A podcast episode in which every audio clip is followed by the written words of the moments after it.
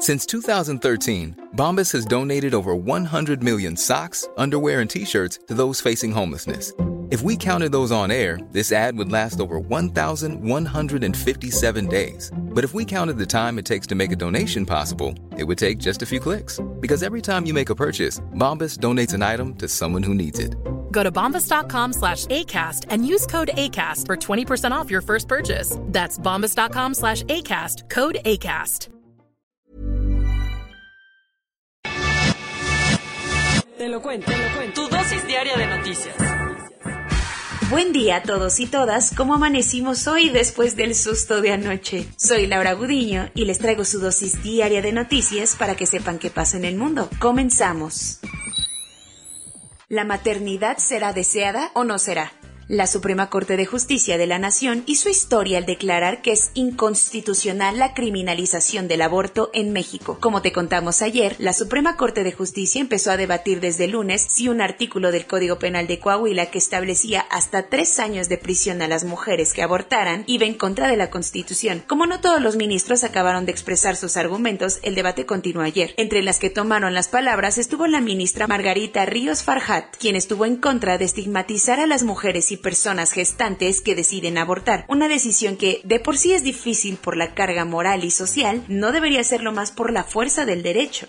¿Y cuál fue la decisión final? Por unanimidad de 10 votos, las y los ministros declararon inconstitucional ese artículo de la ley de Coahuila. Como los ministros votaron de forma unánime, se sentó jurisprudencia por lo que a partir de ahora ninguna jueza o juez en México puede encarcelar a una mujer o persona gestante por abortar voluntariamente. Entre otras palabras, la Corte reconoce que el Estado no puede criminalizar el aborto si las mujeres o personas gestantes dan su consentimiento. Además, sostiene que considerar el aborto como un delito va en contra de los derechos humanos y reproductivos, perpetuando la violencia de género.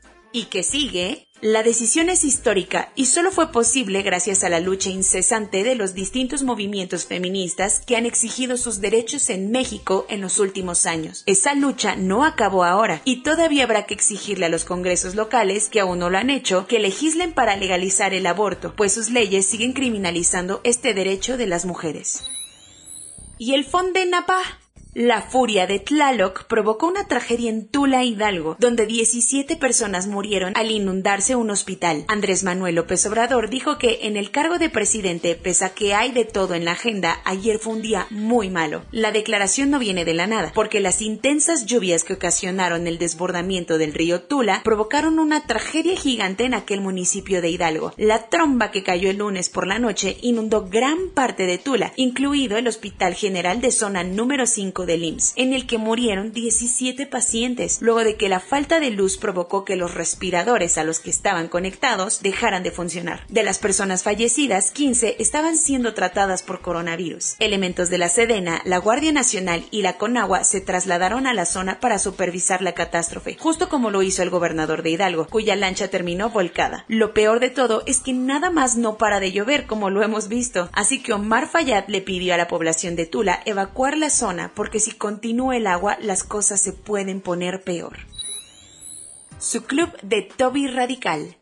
En medio de muchísimas protestas de valientes mujeres, el talibán nombró a un gobierno provisional para Afganistán. Pese al talibán washing que muchísimos medios y hasta gobiernos del mundo hicieron en los últimos días, creyendo que el talibán ya había cambiado y que era una blanca palomita, el grupo radicalista islámico anunció ayer la conformación de un gobierno tentativo para Afganistán. Spoiler alert, está compuesto por puros hombres del ala más dura y radical del movimiento, algo muy distinto a lo que habían dicho hace unos días sobre permitir que las mujeres se incorporaran al gobierno, con la firme idea de darle forma política a su reciente creado Emirato Islámico de Afganistán, el vocero del grupo ofreció una conferencia de prensa en Kabul para anunciar cómo quedará el gobierno. Mullah Mohammad Hassan será el primer ministro interino, un puesto que no le es muy extraño, ya que fue viceprimer ministro cuando los talibanes gobernaron Afganistán en la década de los 90. Otros puestos importantes que ya tienen dueños son los de viceprimer ministro, ministro de defensa y ministro del interior, muchos de los cuales están ocupados por personas consideradas como terroristas para la ONU y Estados Unidos. Cuentos cortos. Por increíble que parezca, como en 2017, un terremoto sacudió a México ayer 7 de septiembre. Más que un bolillo, lo que necesitábamos era un tequilita porque el movimiento fue de 7.1 grados de magnitud, con un epicentro a 11 kilómetros al suroeste de Acapulco Guerrero. El sismo se registró a las 8.47 de la noche, activando las alertas sísmicas en Ciudad de México, cuyo cielo se iluminó con las clásicas luces del terremoto. Me consta, las vi desde mi casa. Por fortuna, la jefa de gobierno de Ciudad de México, Claudia Sheinbaum, así como el gobernador de Guerrero, Héctor Astudillo, reportaron que no hubo daños de gravedad por el terremoto. Después de cuatro meses, por fin la empresa noruega DNB llegó a un dictamen definitivo sobre qué ocasionó el colapso del tramo elevado de la línea 12 del metro de la Ciudad de México. ¿Y cuál fue la causa? El pandeo de dos vigas que estuvo pasando durante mucho tiempo por la ausencia de pernos funcionales, soldaduras mal hechas y deformaciones en las vigas, todo debido a una mala instalación de toda la estructura. Como toda la base estaba chafa, las vigas tuvieron que cargar mucho más peso del que podían aguantar, lo que llevó a que se agrietaran y deformaran resultando en el colapso total. Carlos Morán, el subsecretario de Transportes, anunció durante un recorrido ayer por el nuevo puerto aéreo Felipe Ángeles que una vez recuperado el tráfico prepandémico, se limitará a 61 vuelos por hora el actual aeropuerto internacional de la Ciudad de México. Este plan viene con maña, pues la intención es empujar a que ya se empiece a usar el proyecto bandera de la administración de AMLO, el aeropuerto de Santa Lucía. Morán dijo que si las aerolíneas no dan su brazo a torcer, pues que ni modo, y que en el aeropuerto internacional solo se autoriza esos 61 y háganle como puedan.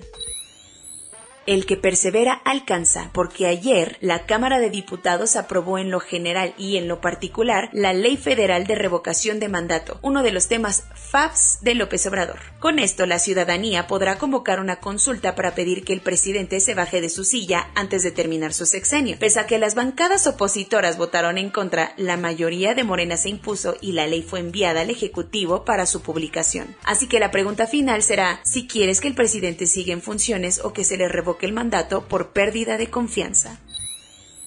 La situación en Myanmar se puso más tensa luego de que el gobierno en la sombra conformado por los representantes democráticamente electos le declaró la guerra a los militares que dieron el golpe de Estado el pasado febrero. Duwala Shila, el presidente del gabinete civil, convocó a los ciudadanos del país a movilizarse y participar en una guerra defensiva en contra de la junta militar que interrumpió los procesos de democratización en el país. La reacción de los militares fue aumentar su presencia en las calles e instalar puestos de control en las carreteras por si las moscas. Como ya lo habíamos anticipado, el día de la independencia de Brasil se puso color de hormiga. En Brasilia hubo enfrentamientos entre la policía y los simpatizantes ultraderechistas del presidente Jair Bolsonaro. Los manifestantes forzaron su camino hacia el Congreso con camiones verde-amarelas, mientras que también hubo reportes de autoridades rociando a varios bolsonaristas con gas lacrimógeno. Una de las imágenes que más se viralizó es la de un seguidor del presidente gritándole a la policía Dios les hará pagar por esto, comunistas en una muestra más de que la polarización es el pan de cada día en el país y en muchos otros. Corona News. En México, el número total de vacunas puestas es de 87.750.381. El número de personas vacunadas con esquema completo es de 36.190.731. Esto representa el 40.44% de la población mayor a los 18 años. El porcentaje de escuelas en las que no se ha detectado casos de COVID-19 tras el arranque de clases presenciales es del 0.06%. Estados Unidos donará a México de regalito del 15 de septiembre 6.350.000 dosis de vacunas. Y en otra de la gustada, Not, sección de cosas absurdas que dice Hugo López Gatel, el subse de salud aseguró que cada dosis que se desvía para vacunar a un menor de 18 años amparado judicialmente, una persona en riesgo se queda sin vacuna. Pues no que había para todos. En Estados Unidos se han registrado más de 40 millones de casos COVID a lo largo de la pandemia. Esto es más que toda la población del estado más habitado del país, o sea, California. Rumania y Bulgaria son de los países menos vacunados en toda Europa y lo peor es que el fraude es parte de la crisis. Hay doctores que están dando certificados de vacunación falsos a los antivacunas para que puedan viajar y trabajar. El asunto de las vacunas de Moderna contaminadas en Japón ya cobró la tercera vida. Un hombre de 49 años falleció el 12 de agosto tras recibir una de las dosis de la tanda que se contaminó. Soy Laura Guriño y esa fue su dosis diaria de noticias. Cuídense mucho, hasta mañana.